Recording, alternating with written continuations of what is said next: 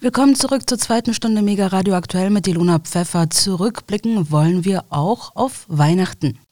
Gänsebraten, Glühwein, Geschenke, alle Jahre wieder feiern Familien an den Festtagen die gleichen Traditionen. Wie sieht es bei den Promis aus? Dazu haben wir eine kleine Umfrage vorbereitet. Es gibt immer Weihnachtskalender für die Kinder. Das ist das Wichtigste, dass die Kids Spaß haben. Ansonsten werde ich immer weniger Weihnachtsfan. Gezwungenermaßen müssen wir jetzt alle genau an diesen Tagen so richtig. Und es, es, äh, es gibt immer irgendein Problem an Weihnachten. Ne? Weil die Familie aufeinander trifft und du weißt, gewisse Diskussionen, die wir letztes Weihnachten noch nicht geklärt haben, gehen jetzt hier auch direkt weiter. Ja, also doch, wir schenken uns schon gegenseitig Sachen. Aber keiner aus der Familie und auch ich nicht haben Wünsche irgendwie. Deswegen ist es eher so, wenn jemand was schenken will, dann nur, weil die Person irgendwann mal gesagt hat, oh, das ist voll cool und so. Und dann ist es eher spontan, aber nicht so, dass wir uns hinsetzen und uns beschenken. Es gibt es schon. Ich esse aber, ich bin sehr kompliziert beim Essen und esse meistens nur Kartoffeln mit Soße, wenn überhaupt. Also das ist so mein Essen, aber ja, gibt es. Äh, Radio. Wir haben immer das Radio an. Egal welchen Sender, Hauptsache das Radio. Das ist meine Oma immer sehr wichtig. Ja, bei uns gibt es Traditionen, natürlich. Also gemeinsam Baum schmücken, ist, äh, damit fängt das an bei uns. Dann wird sich schick gemacht, das finde ich auch ganz wichtig, auch für die Kiddies, dass man einen besonderen Abend erleben wird zusammen. Dann kommt bei uns der Weihnachtsmann. Ich habe einen sehr guten Draht zu dem. Ja, der hat ja nicht viel Zeit, aber bei uns kommt er jedes Jahr rum. Und dann singen wir Lieder mit dem Weihnachtsmann. Danach auch noch ein bisschen, weil ich Musik ganz wichtig finde, logischerweise. Auch am Weihnachtsabend. Dann auch ganz klassisch und so. Und dann wird beschert, dann wird gegessen und dann haben wir uns alle gern.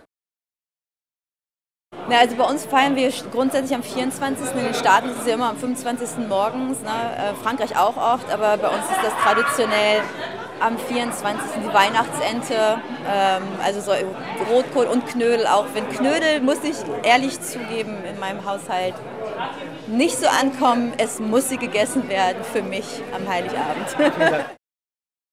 Auf jeden Fall sind wir dran. Also es bedeutet meine Familie, mein spanischer Teil der Familie. Das wechsle ich ja immer ab mit meiner Frau und äh, ich freue mich, weil das ist ja immer schwer, uns alle unter einen Hut zu kriegen. Mein Bruder lebt in Spanien, meine Schwester lebt in Deutschland.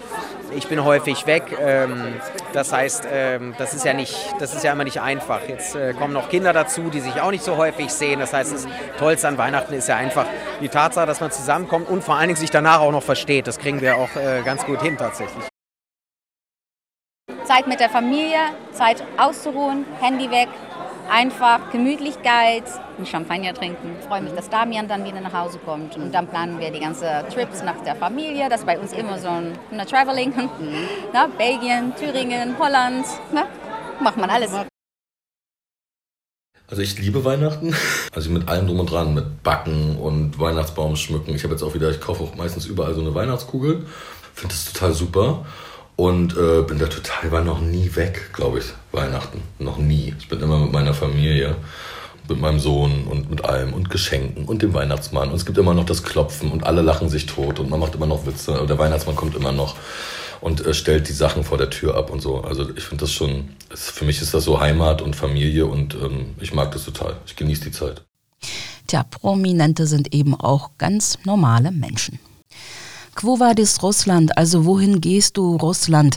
Dieser Frage ging Anfang Dezember eine hochdekorierte Podiumsdiskussion in Stralsund auf den Grund. Darunter viele ehemalige Offiziere der NVA und der Volksmarine, also aus dem Militär der früheren DDR. Sie alle dienten im Lauf ihrer militärischen Laufbahn in der Sowjetunion oder hatten anderweitigen, meist marinebedingten Bezug zu Russland. Die Ostseestadt Stralsund war nicht zufällig gewählt, war sie doch Sitz der früheren Offizierhochschule der Volksmarine. Mega Radio Aktuell war vor Ort, hören Sie nun den ausgewiesenen Russland-Kenner, Kapitän zur See und Russlandbeauftragten des Bundesforums Mittelstand, Dr. Siegfried Fischer, der dort eine Rede hielt mit seinem Plädoyer für eine Wiederaufnahme der deutsch-russischen Beziehungen in freundschaftlichem Geist. Ja, okay. Gehen wir mal kurz drauf ein. Also erstens Kapitän zur See, Kapitän ohne See war ich immer weil ich bin abgestiegen 1974 äh, von der VSA, Vermessungsschiffsabteilung und bin dann an die Militärakademie gegangen, im Lehrstuhl Philosophie gelandet dort unten. dann Sicherheitspolitik und so weiter. Und wie das üblich war bei uns, wurdest du regelmäßig befördert, wenn du nicht äh, was Böses gemacht hast. Mich haben sie zwar 1982 aus Moskau rausgeschmissen von der Aspirantur, aber ich wurde aufgefangen von meinen Genossen und habe dann im Prinzip einen ungebrochenen Lebenslauf weiter gehabt und dann kurz vor der Wende meine Uniform ausgezogen, weil ich mir diesen ganzen äh, Umbruch da so nicht antun wollte. Gut, alles andere steht da im Wesentlichen. Ich war das letzte Mal im, am 26. Januar äh, diesen Jahres in Moskau zu Verhandlungen mit einer deutschen Firma und äh, russischen Firmen über das Thema Gaslieferungen unter den heutigen Bedingungen. Und äh, ich habe mich da nicht in bestimmte Kreise reingedrängt, sondern man hat offenkundig verstanden, dass ich es könnte.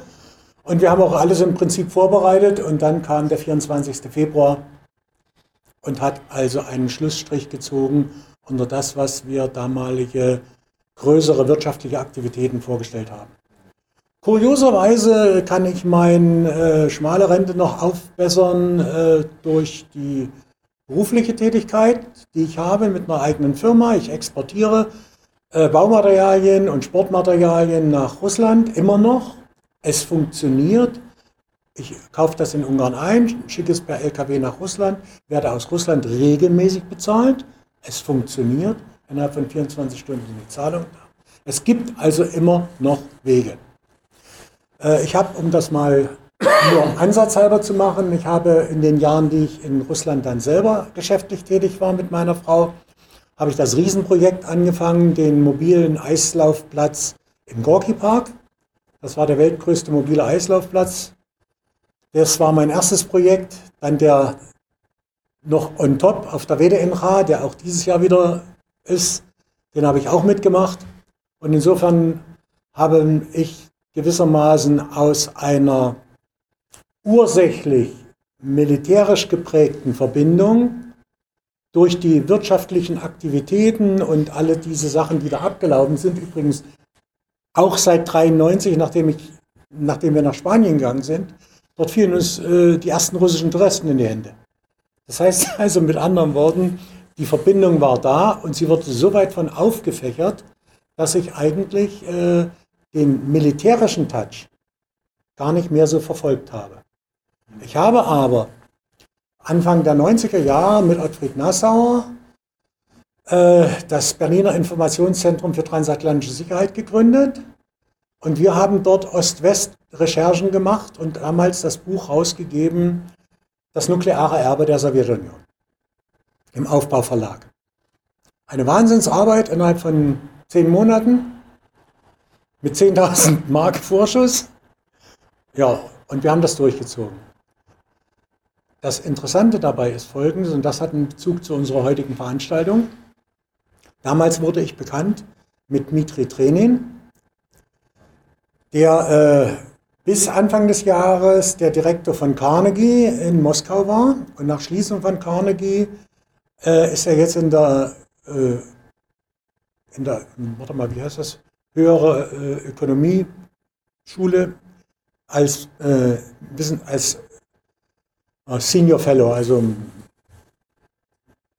muss ich jetzt schon wieder übersetzen, in solche, also als gehobener wissenschaftlicher Mitarbeiter. Im Prinzip macht er seine Vorlesungen dort, Unterricht und ähnliches.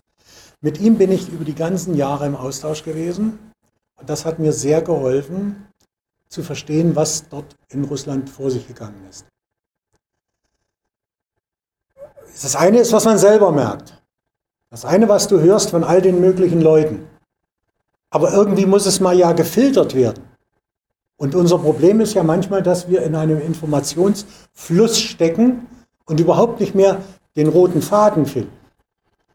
Und ich habe noch einen zweiten ehemaligen Militär aus dieser damaligen Zeit, der in dem letzten Jahr, DDR-Jahr, haben, haben, wir uns kennengelernt, äh, Leonid Ivlev.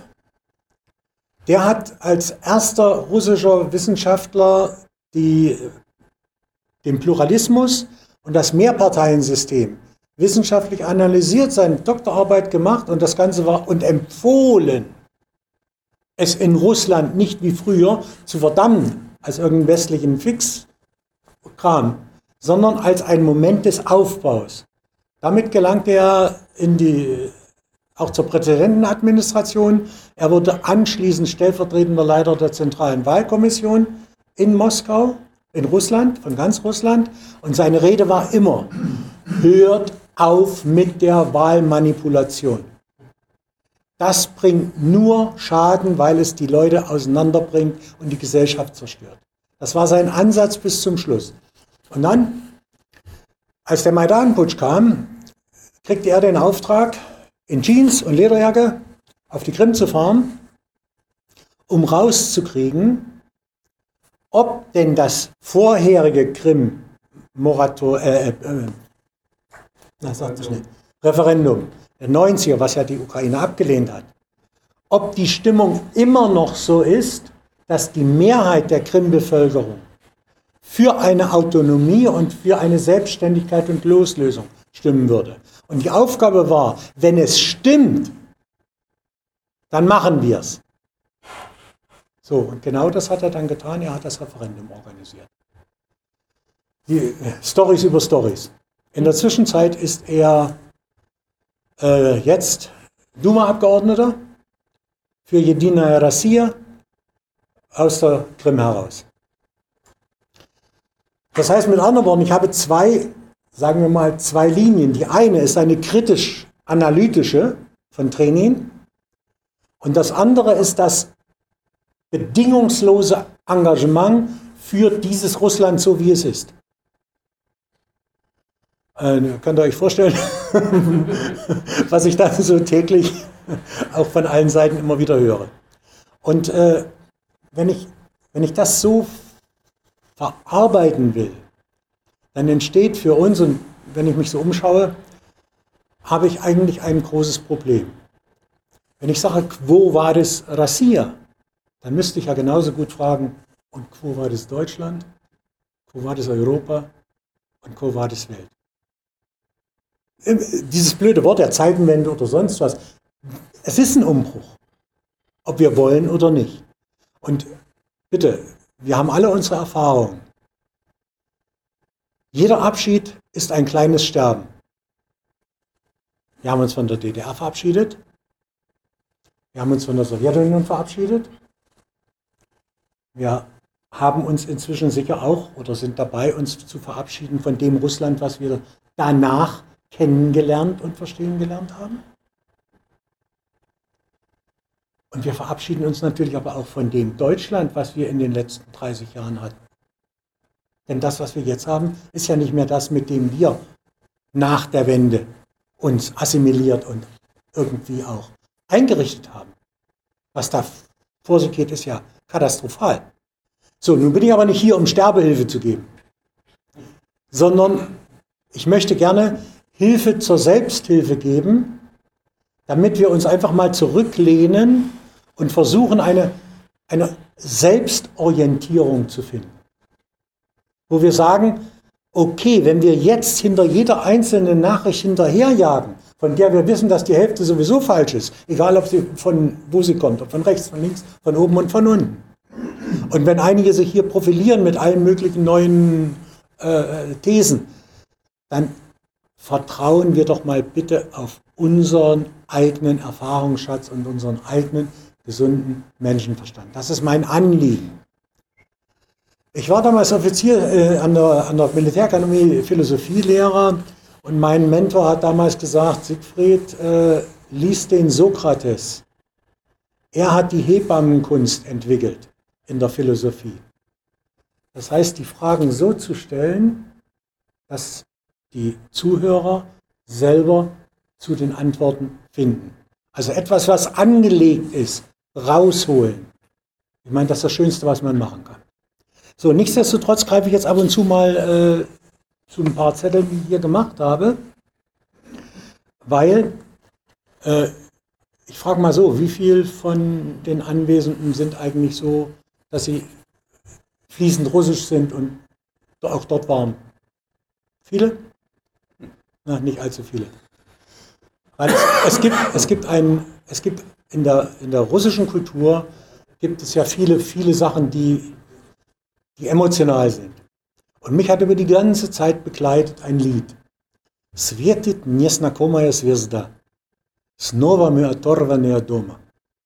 Das heißt, es leuchtet ein unbekannter Stern und wir sind wieder mal von zu Hause losgerissen worden. So, und das ist so ein Lied, was genau das ausdrückt in der Phase, in der wir gegenwärtig sind. Äh, deswegen möchte ich mich nochmal auf nicht, nicht so sehr mein, meinen eigenen Senf dazugeben, sondern ich habe mir ganz bewusst rausgesucht von meinem Freund Dmitri Trenin so ein paar wichtige Eckpunkte, die er so formuliert hat, ich habe sie teilweise ja auch übersetzt und mit veröffentlicht, weil es die Stimme aus Russland ist. Und zwar eine Stimme, die aus russischem Patriotismus heraus auch mit Russland kritisch umgeht. Er konnte bis zur Schließung der Carnegie-Stiftung, konnte er das natürlich anders formulieren. Nach dem Krieg hat ihn ein Spiegelreporter äh, äh, interviewt und da hat er gesagt, pass mal auf, ich bin ehemaliger russischer Offizier. Wir sind im Krieg. Ich bin loyal. Ich werde weder meine Streitkräfte noch meinen Oberbefehlshaber kritisieren. Das entfällt. Na dachte ich, Dima, da bist du ja ganz schön in die Ecke geraten. Denn es gibt ja nur zwei Möglichkeiten. Entweder du schwenkst völlig um und lehnst die Kritik völlig ab, oder du machst es, wie es damals auch wir in der DDR manchmal versucht haben, zwischen den Zeilen, oder eben in einer, einer ganz bestimmten Art und Weise. Und genau das, diesen Gedanken möchte ich verfolgen. Also Punkt 1. 2016 hat er geschrieben ein kleines Büchlein, Should we fear Russia? Sollen wir Russland fürchten? Das hat er für sein amerikanisches Publikum geschrieben, denn er war ja der Mittler zwischen diesen Welten. Kissinger hat dazu gesagt, nehmen wir sehen vom Licht her, ähm, eine ausgewogene und tiefsinnige Analyse der russischen Politik nach dem Ende des Kalten Krieges und ein willkommenes Gegenstück zu den eindimensionalen Ansichten, die in den westlichen Darstellungen da sind. Okay, also mit anderen Worten, er hat auf seinen Leser hingeschrieben. Und die Quintessenz war, erstens, damit ihr es alle wisst, Russland passt nicht in ein Schubfach. Es ist zugleich stark und schwach, autoritär und gesetzesfrei, traditionell und wertfrei. Und sein Autoritarismus, der ist hausgemacht, aber kein Exportgut. Und für, einen, für Einflüsse welcher Art auch immer auf den Westen nicht gemacht. Das heißt, wenn ich das so nehme, war noch eine Aussage dabei, dass Russland weder die Ressourcen hat, noch den Willen hat, in einem Krieg gegen die NATO, gegen die USA und so weiter irgendein Imperium wiederherzustellen. Für die russische Politik, das war seine Kernaussage, geht es um die wirtschaftliche Entwicklung.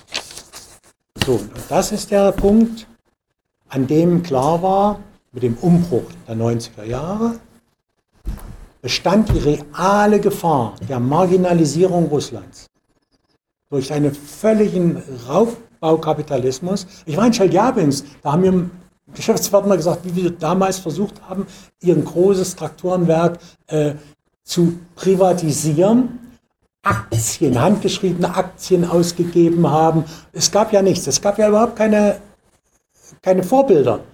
Und es gab die Zeit, in der diese riesengroßen Vermögen entstanden sind, diese riesen Oligarchen, die eben genau diesen Reichtum an sich gezogen haben. So, und vor in dem kleinen, in dem kleinen Heft Welttrends 172 das heißt, im Februar 2021 für alle, für alle zu empfehlen, nochmal nachzulesen, hat äh, Trenin einen Beitrag geschrieben, 20 Jahre Außenpolitik unter Wladimir Putin. Denn er hat ja genau in dieses Wespennest, in diesen riesen, in diesen riesen Chaos gewissermaßen reingeschoben, versucht, sich dort festzukrallen und was zu tun. Die Hauptaussage von Trenin ist, die Ära Putin geht zu Ende. Auch wenn er nochmal kandidiert, aber seine Ära ist vorbei. Denn er hat sich bemüht, die Einheit Russlands zu bewahren und den Status einer Großmacht wiederherzustellen. Also mit anderen Worten, das, was wir immer erkennen, auch aus der Geschichte, diese Aufbauphase, ja, diese Entwicklungsphase, die, die dich herausfordert, wo du ja auch keinen Plan hast, wo du sehen musst, wo du manövrieren musst und so weiter. Das ist die große Zeit von Wladimir Putin. Und was ist aber passiert? Wir haben einen ersten Abschnitt, den kennen wir alle, vom Osten des Westens zum Westen des Ostens. Russland als Teil des europäischen Kontinents in einem Raum von, Vladivostok, äh, von Lissabon bis Vladivostok. Das war ja der Ansatz, mit dem ich auch nach Russland gegangen bin auch geschäftlich und gearbeitet habe und was getan habe. Ja, und dann vom Westen des Ostens, also von St. Petersburg bis Shanghai. Weil die anderen Träume sind geplatzt. Warum sie geplatzt sind, darüber lässt sich trefflich streiten. Waren sie überhaupt real oder nicht real? Gorbatschows Traum war ein Traum. Putins Ansatz war viel realer. Er hat sich ja immer wieder angeboten, da reinzugehen. Ja, und die Blockade des Westens ist auch klar. Also blieb nichts weiter übrig, als in dieser Zeit den Schwerpunkt auf die eurasische Karte zu setzen. Ja, und was ist da passiert? Die Eurasische Union also eine richtige Union. Die klappte nicht. Einfach nicht. Auch sie war eine Illusion Putins. Warum? Weil die Eliten in den post-sowjetischen Staaten genau das nicht wollten. Sie wollten ihre Pläne nicht zerstört haben. Und das trifft nicht nur die asiatischen Staaten zu. Das trifft natürlich auch auf die Ukraine zu. Das trifft auch auf Russland zu. Sie wollten das nicht. Also was blieb übrig? Eine lächerliche EAWU, die, ja, die im Prinzip wieder saft- und kraftlos ist.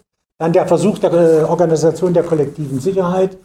Aber alles das ist doch letztendlich nichts Ernsthaftes. Und deswegen endete diese Phase mit dem verstärkten Bemühen, Indien, Japan, Südkorea, Asienländer, Shanghai-Kooperation, BRICS, BRIC. Also es war völlig klar, und die russische Außenpolitik in dieser Zeit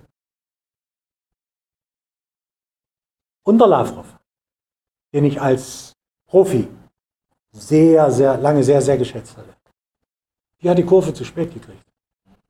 Hat in ihrer großen Arroganz und ihrer Orientierung auf das Kontra gegen die USA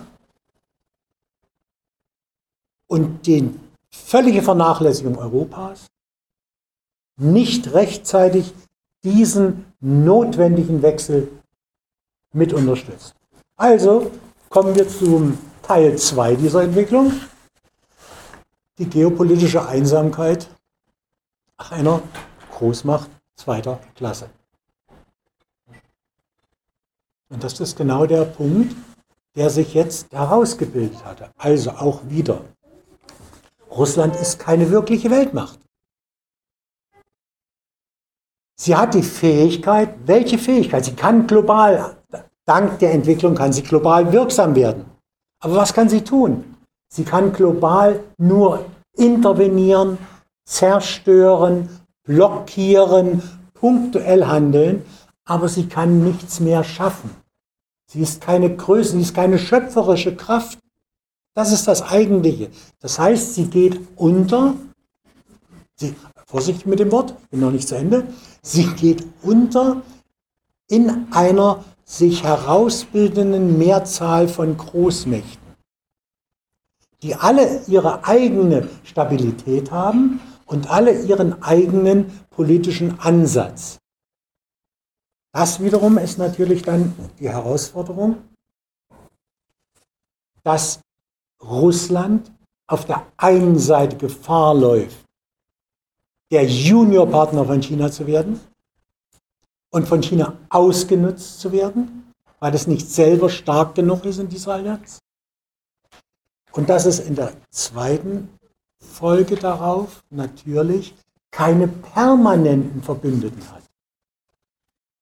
Wir sehen das interessanterweise an der Entwicklung der Türkei, die sich auf den postsowjetischen Raum massiv ausbreitet. Ich war selber in Kasachstan und in Kirgisistan. Die Chinesen finanzieren die Infrastruktur der großen äh, Seitenstraße. Wer baut sie? Die Türken bauen sie. So, Turkmenistan, Tadschikistan, Türkei, wohin du guckst. Kurzer Blick auf die heutige Zeit. Die ganze Sanktionswirtschaft wird ausgehebelt, weil inzwischen fast alles über die Türkei läuft. Aber da können wir ja später nochmal drüber reden. So, und dann kommen wir auf den zweiten Punkt. Auf der WDNH wurde ein historischer Pavillon eröffnet und da stand oben drüber von Alexander II. Russland hat nur zwei Verbündete. Die Armee und die Flotte. Also, wenn wir wiederum mal rekapitulieren, blieb tatsächlich aus der ganzen Großmachtsituation heraus dieses Phänomen der militärischen Stärke, einer militärischen Supermacht. Aber nicht mehr so wie in der Sowjetunion. Aber immer noch so. Und ausgerechnet diese beiden wichtigsten Verbündeten, oder besser gesagt, derjenige Teil der Eliten, die dafür verantwortlich sind, leisten diesem Russland den größten Bärendienst aller Zeiten. Dem Ukraine-Krieg. Oder um es mal deutlicher zu sagen, ich habe ja mal geschrieben, der ukrainische Sprengstoff, mit dem Umgang mit diesem Thema seit 2014, seit dem Maidan-Putsch. Eine katastrophale Folge für die Entwicklung Russlands. Egal wie wir sie nehmen, egal ob wir es nun rechtfertigen, nicht rechtfertigen, dabei sind, ob wir das völkerrechtlich benennen, es ist mir völlig egal. Ich betrachte es aus der Innenansicht heraus, und das ist nicht meine, letztlich meine Auffassung, sondern ich stütze mich, wie gesagt, auf die Stimmen, die ich kenne. So, und damit sind wir natürlich in dem nächsten Dilemma angelangt. Und Dima Trenin macht das wiederum deutlich. Er sagt, die, das eigentliche Problem ist die innere Entwicklung Russlands. Die eigene innere Entwicklung und das Grundproblem. Ich beziehe mich auf einen Artikel, wohlgemerkt, im Welttrends, Februar 2021. Ich komme darauf nämlich nochmal zurück. Das ist die fehlende Qualität der herrschenden Eliten, die ausschließlich in ihrem eigenen selbstsüchtigen Interesse handeln, in der Innenpolitik, äh, die Gruppe, die mit Putin an die Macht kam, ist heute eine Gruppe von Personen, die ihre Unternehmensinteressen nicht nur über die nationalen und staatlichen Interessen stellen, sondern auch isoliert von ihrem Land leben, praktisch aber auf seine Kosten. In dieser Hinsicht befreit von den Pflichten des öffentlichen Dienstes und strengen moralischen Beschränkungen unterscheidet sich die derzeitige Elite von ihrem sowjetischen und imperialen Vorgänger. Dieser Mangel im bestehenden Regime schwächt seine langfristige Perspektive. Ich unterschreibe da jeden Satz, denn in meinen Jahren, als ich geschäftlich dort unterwegs war und danach nach 2016 in den Verhandlungen, an denen ich teilgenommen habe und Geschäftsanbahnung, bin ich auf die ganze Vielfalt von diesen Vögeln auch getroffen. Gut, ihr könnt sicher euer Lied auch singen. Äh, nachdem nun, und damit komme ich auf diese äh, letzten Punkte nachdem Putin seine Krankheits- und Corona-bedingte Schockstarre überwunden hatte, da, es ist ja alles im Guten wie im Bösen mit Putin verbunden. Diese Zentralisierung darauf ist phänomenal. Und nachdem er persönlich diese Schockstarre überwunden hatte, seinen großen Tischbeischeide geschoben hat und so weiter, muss ihm irgendwie klar geworden sein, in was für eine Falle er gelaufen ist. Denn von dem Moment an beginnt eine neue Rhetorik. Eine neue Rhetorik, Großrussland, keine Sowjetunion, Gottes Willen, Großrussland und Großrussland als eigenständige Zivilisation. Ich meine, wenn man es mal logisch nimmt, wir haben es ja sicher auch früher immer gefühlt. Du stehst da, andersrum mal formuliert, ein bisschen spaßhaft. Ein österreichischer Freund, mit dem ich viel in Russland gemacht habe, hat gesagt, ein Tiroler, hat mir auf Tirolerisch gesagt, du kannst nicht mit drei halben Ärschen auf zwei Hochzeiten tanzen. Aber wenn du Asien nimmst, wenn du Europa nimmst, wenn du dann diese Phase nimmst, der Europäisierung, der Öffnung, wo wir reingegangen sind mit Technologie, dem Austausch der Zivilgesellschaften, das war doch alles eine wahnsinnige Aufbruchstimmung nach Osten, weil, äh, nach Westen, Entschuldigung, weil aus dem Osten kam ja die Gefahr der Chinaisierung des gesamten Fernen Ostens. Das war ja kein Angebot für Russland. So, das heißt also mit anderen Worten, es schwappte genau das alles rüber, was wir bei uns ja auch erlebt haben. Und plötzlich wird das gestrichen. Es wird ein Schnitt gemacht. Alle Verbindungen sind zerbrochen. Ja, was bist du denn dann? Also muss ein Selbstfindungsprozess her. Und dieser Selbstfindungsprozess muss natürlich auch ideologisch untermauert werden. Und er kann nicht nur durch die russisch-orthodoxe Kirche gehen, weil wir reden ja von einem multireligiösen Gebiet und multinationalen Gebiet. Also bleibt nichts weiter übrig. Russland als eigenständige Zivilisation. Und auch da gibt es einen bemerkenswerten Satz dazu von Training. Was ein Großrussland betrifft, so erfordert dies mehr als nur die Vorstellungskraft eines Anführers. So, und damit sind wir eigentlich jetzt in der Gegenwart. Lenin zieht dazu einen Schluss und sagt, das, was wir bisher gesehen haben, das ist Russlands erste Auflage. Was wir jetzt haben, er hat das überschrieben mit dem Wort Perizdanie, Российская Föderation. Perizdanie ist im Prinzip die Neuauflage. So, und die neue Auflage der Russischen Föderation, die ist natürlich verbunden mit dem Ukraine-Krieg. Ich stelle bewusst das Thema Ukraine mit den jetzigen Möglichkeiten an das Ende, beziehe mich aber auf eine, erst nochmal auf das, was wir vorher gehört haben und wie sich das jetzt unter diesen neuen Zuspitzungen darstellt. Weil Russland steht, wenn wir es so nehmen, und das ist meine Meinung, vor einer selbstverschuldeten, existenziellen Herausforderung. Ich negiere überhaupt nicht, was unsere liebe Seite, in der wir wohnen, ja gemacht hat. Da habe ich auch meine da kann ich auch die roten Fäden ziehen, die Linien. Das ist alles klar. Aber was jetzt ist, es ist im Endeffekt, haben Sie diese Herausforderung nicht aufgegriffen, sondern unter dem alten Gesichtspunkt, hart gegen hart, sagte der Teufel, der Schisser gegen ein Donnerwetter, sich nicht darum geschert, wie man das, diese Herausforderung untergraben kann, abwehren kann, um vorwärts zu gehen. So, und das ist für mich die eigentliche Sache. Das heißt, wenn wir es genau betrachten, steht Russland letztendlich vor einer katastrophalen Möglichkeit. nämlich einer totalen Niederlage, einer Marginalisierung Russlands, einer politischen und geografischen Neuaufteilung, eines ideologischen Zerfalls, einer letztendlich nationalen Katastrophe. Das ist nicht Spögenkickerei, das sage nicht ich. Diese Gefahr wird ja geäußert. Und es ist ja hochinteressant, dass eben ein ultrakonservativer wie Dugin, den Sie hier immer als den großen Ideologen verkaufen, dass er selbst vor kurzem nochmal gesagt hat, das Grundproblem besteht darin, dass die Eliten, nicht das russische Volk, dass die Eliten, die vorher versagt haben, jetzt nicht in der Lage sind, sich diesen neuen Herausforderungen zu stellen.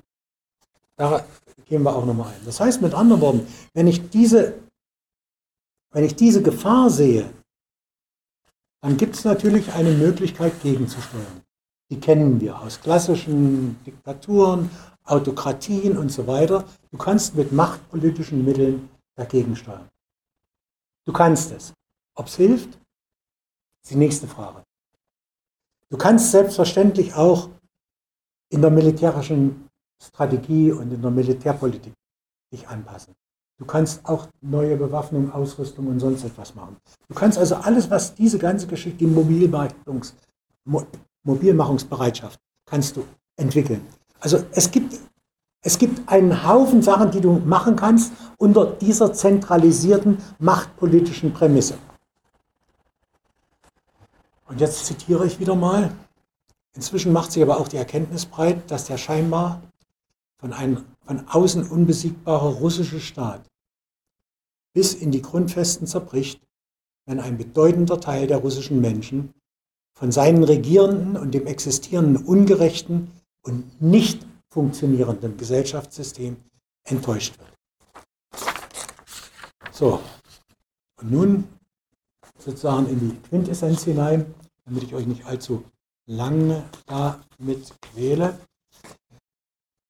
Äh, Training, habe ich ja gesagt, ist nach wie vor im Rat für Außen- und Sicherheitspolitik, im Memo drin, ist jetzt als Professor inzwischen an der Hochschule, hat seine Eröffnungsvorlesung gehalten. Jetzt? Gleich mal Unterbrechung. Ein DIMO, das ist. IMEMO. Hm? IMEMO. IMO, IMIMO. Ist das äh, Institut für internationale Weltwirtschaft und Weltwirtschaft und Politik. Gut. So. Und er hat, er hat für mich, also wenn man das liest, wenn das ein Unbedarfter liest, sagt er, verdammt, hat er nur die Fahne umgehängt oder irgendwas. Und dann habe ich nochmal und nochmal, da ich ja kenne, bin ich durch alles durchgegangen und habe für mich festgestellt, wie äußere ich unter den neuen Verhältnissen eines Kriegszustandes der Bevölkerung, wie äußere ich Kritik so, dass sie nicht einfach nur als Kritikaster dasteht, sondern dass ich etwas beschreibe, was gemacht werden muss. Ja, das äh, habe ich noch nicht übersetzt. Aber es wiederholt ja die verschiedensten Gedanken. Und im Prinzip läuft es darauf hinaus. Das Land ist im de facto Kriegszustand und wenn es nicht alle Ressourcen, die es hat, jetzt entwickelt und wenn es nicht gleichzeitig die sozial verwundbarsten Bevölkerungsgeschichten, Bevölkerungsschichten unterstützt, dann schlittert es in diese Katastrophe hinein. Der wichtigste Punkt bei ihm ist die Verstopfung der Korruption. Die Umorientierung des gegenwärtigen großen Business, wie sie immer schreiben, der großen Geschäftes, auf die nationalen Interessen.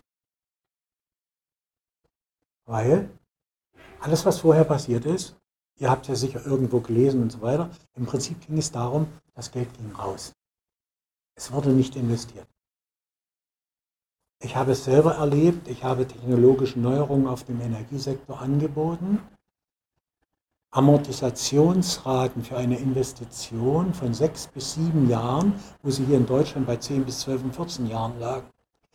Glänzende Bedingungen. Und was haben die Jungs mir gesagt?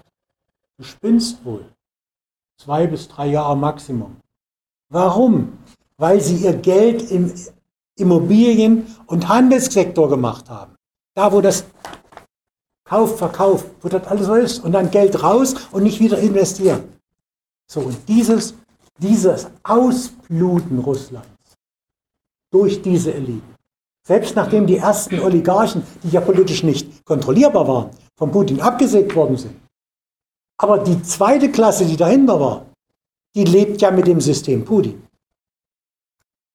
Und der tastet sie natürlich nicht an, weil er davon auch lebt, weil sein ganzer Apparat davon lebt.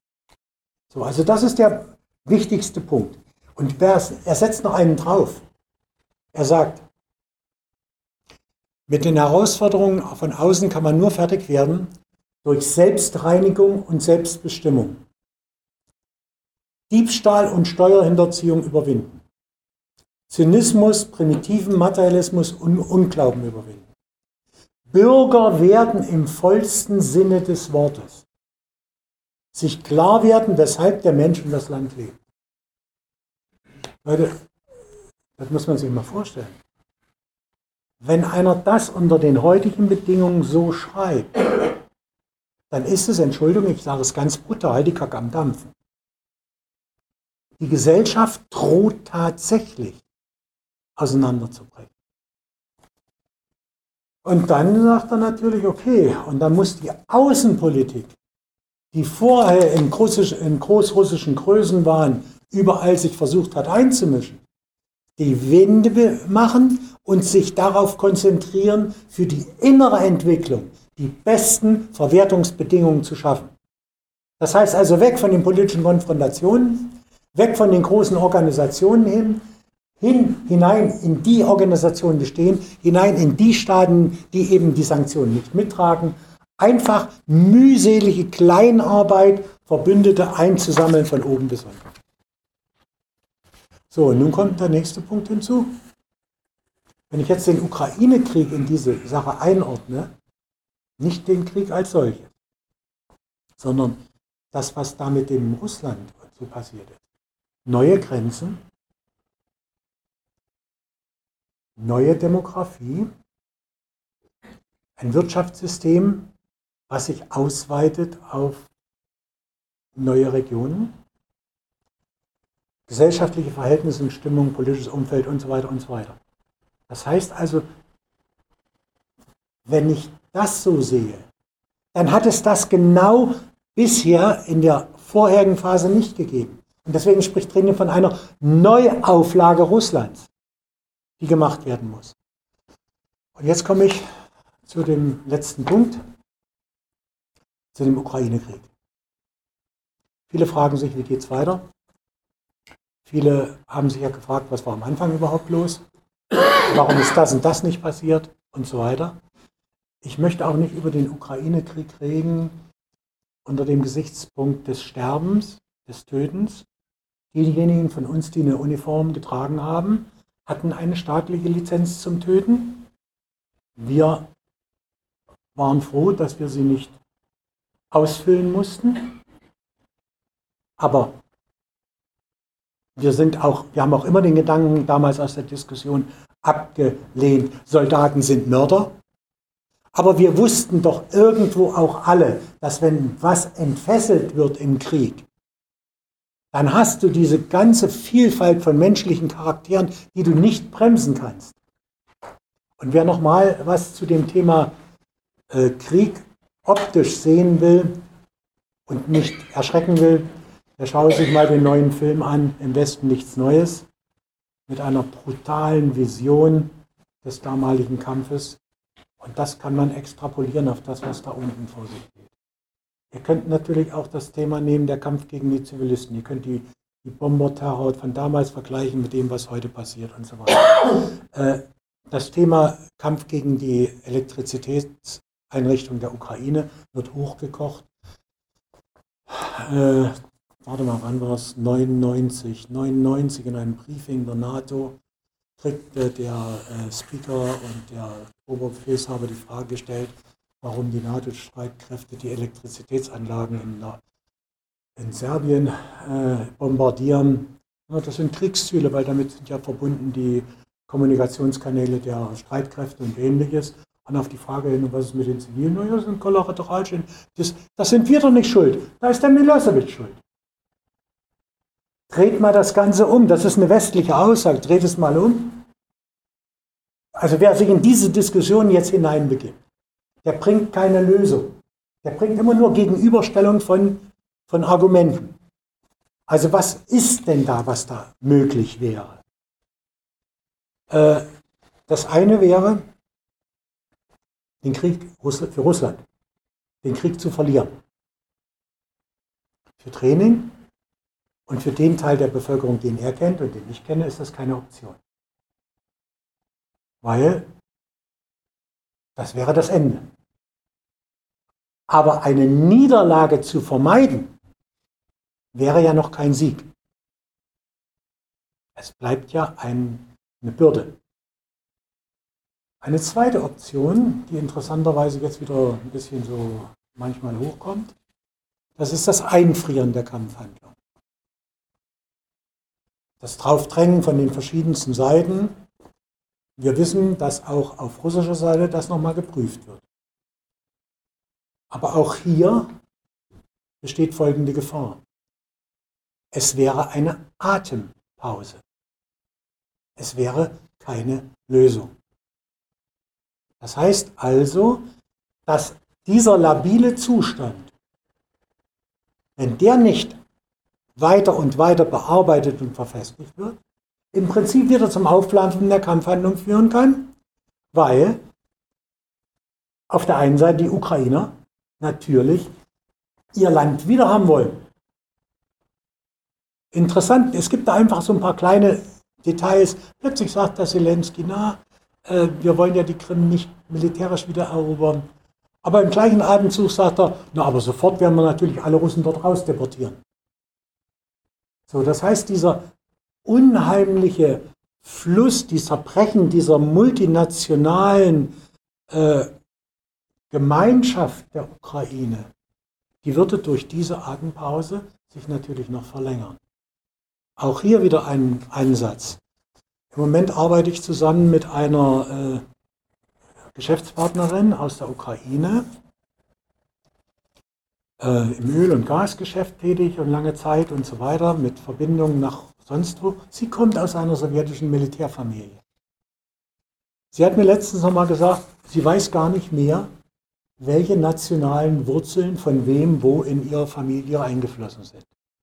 Und durch ihr ständiges Umziehen unter sowjetischen Verhältnissen sind sie schließlich in der Ukraine gelandet. Ihr Großvater war General in der Sowjetarmee. Dann ging er als Militär, als General in die Ukraine. Das hat ihm nicht gereicht, dass er abgehauen ist, nach Russland gegangen. Aber die Hälfte der Familie da, die andere Hälfte da und dann sitzen sonst noch welche. Aber das Schlimme, was sie sagte, ist, Adnaklasniki, also das sind sozusagen die aus dem gleichen Schuljahrgang. Da kennt sie, da kann sie sich erinnern, sind ungefähr 45 junge Männer. Zwei Drittel kämpfen in der ukrainischen Armee, ein Drittel bei den Volksrepubliken und in der russischen Armee. Die schlachten sich gegenseitig ab. Ich sagte, kannst du dir vorstellen, was wir in der Zwischenzeit, was das in uns zerreißt, was hier für ein Hass geboren wird. Wir werden Generationen brauchen, um einigermaßen wieder normal zu werden. Und die Kriegstraumata des deutschen Volkes sprechen ja auch dafür. So, das heißt also mit anderen Worten, ich komme nochmal auf diesen Punkt zurück. Das heißt, das Einfrieren der Kampfhandlungen ändert nichts, aber auch gar nichts es, es beendigt sein zeitweise Sterben. Und dann wird es darauf ankommen, was man daraus macht und wie man es macht. Und äh, es gibt natürlich auch nach wie vor eine sogenannte Variante des strategischen Erfolges. Auch die wird ja auf russischer Seite immer wieder auch hochgekocht. Speziell Medvedev, auch Lavrov. Die darin besteht, dass Russland die Kontrolle über die östlichen, südlichen und zentralen Teile der Ukraine übernimmt. Novorossiya, Malorossiya, bis Odessa rüber. Und das Wolinien, Galizien, also die Westukraine, im Prinzip marginalisiert. Und den Fehler von Stalin nicht wiederholt, das auch noch kontrollieren zu wollen. Weil ein Fremdkörper und eine Quelle der Instabilität. Aber es wäre keine kritische Masse mehr. Entschuldigung für die Worte. Das ist wirklich saukalt formuliert. Weil, so, aber dann kommt natürlich der eigentliche Punkt. Selbst wenn das militärisch möglich wäre, möglich wäre, müsste dann das natürlich durch die politische, die wirtschaftliche und auch die ideologische Eingliederung in Russland abgesichert werden. Und dann frage ich euch, könnt ihr euch vorstellen, was das für enorme ökonomische Herausforderungen bedeutet? Moralische Herausforderungen, was das für Ressourcen binden würde? Und da reden wir ja auch wieder von Generationen. Das heißt mit anderen Worten eine Anstrengung, die das Russland, was wir kennen, noch weiter runterbringt. Weil es einfach nicht aus sich heraus und vor allen Dingen aus der verfehlten Wirtschaftspolitik der vielen, vielen Jahre sich nicht in seiner Größe als eine eigenständige Macht realisieren kann. Also mit anderen Worten, das sind die drei Varianten. Keine dieser Varianten. Keine bringt eine Verbesserung der Lage. Jede dieser Varianten würde, betrifft uns alle, unser aller Leben. Einen goldenen Schnitt oder einen, keine Chance. Ich schließe mit, mit einer, noch einer letzten, ich setze noch einen drauf. Gehen wir mal davon aus, dass also der Bruch mit dem Westen vollzogen ist, der Westen aber sich nicht damit zufrieden gibt, sondern für, Russland, für den Russland immer noch eine Gefahr darstellt, unterschiedliche Weise, weil eine Annäherung oder eine Annäherung dahin, das ist, das ist gefährlich. Also bleibt eine riesen Gefahrenstrecke von der Arktis bis zum Schwarzen Meer. Das heißt, die gesamte Ostgrenze Europas oder die Westgrenze dieses Großrusslands bliebe über Jahre und Jahrzehnte eine Konfrontationslinie, die, wie wir alle wissen, natürlich auch militärisch abgesichert wird. Mit wahnsinnigen Herausforderungen. Also mit anderen Worten, Rüstungswettlauf weiter, mit Androhungen weiter. Also bitte, ich bin nicht gekommen als Leichenbestatter. Ich bin auch nicht als Sterbehelfer gekommen. Ich wollte nur darauf aufmerksam machen, dass wir uns tatsächlich selber zurücklehnen müssen, um zu sehen, welche Chancen haben wir denn erstmal es selber zu verstehen und wo können wir dazu beitragen, dass zumindest auf unserer Seite diese ganze scheiß Hasspropaganda und diese ganze Vernebelung und so weiter abgebaut wird, dass wieder mal eine normale menschliche Sprache gesprochen wird. Dass man eben wegkommt von diesen Plattitüden und von den, äh, also gut, ich will keinen Namen nennen. Das haben andere Leute schon vor mir getan. Und ich bin auch nicht der große Guru. Das war mein Angebot zur Diskussion. Ich bedanke mich für die Aufmerksamkeit. Soweit der NVA-Kapitän zur See Dr. Siegfried Fischer mit seinem Vortrag, den er am 3. Dezember 2022 bei der Veranstaltung Wo war das Russland in Stralsund gehalten hat. Ja, und damit sind wir auch schon am Ende unserer Sendung angekommen. Machen Sie sich einen schönen Tag und bleiben Sie uns gewogen. Tschüss.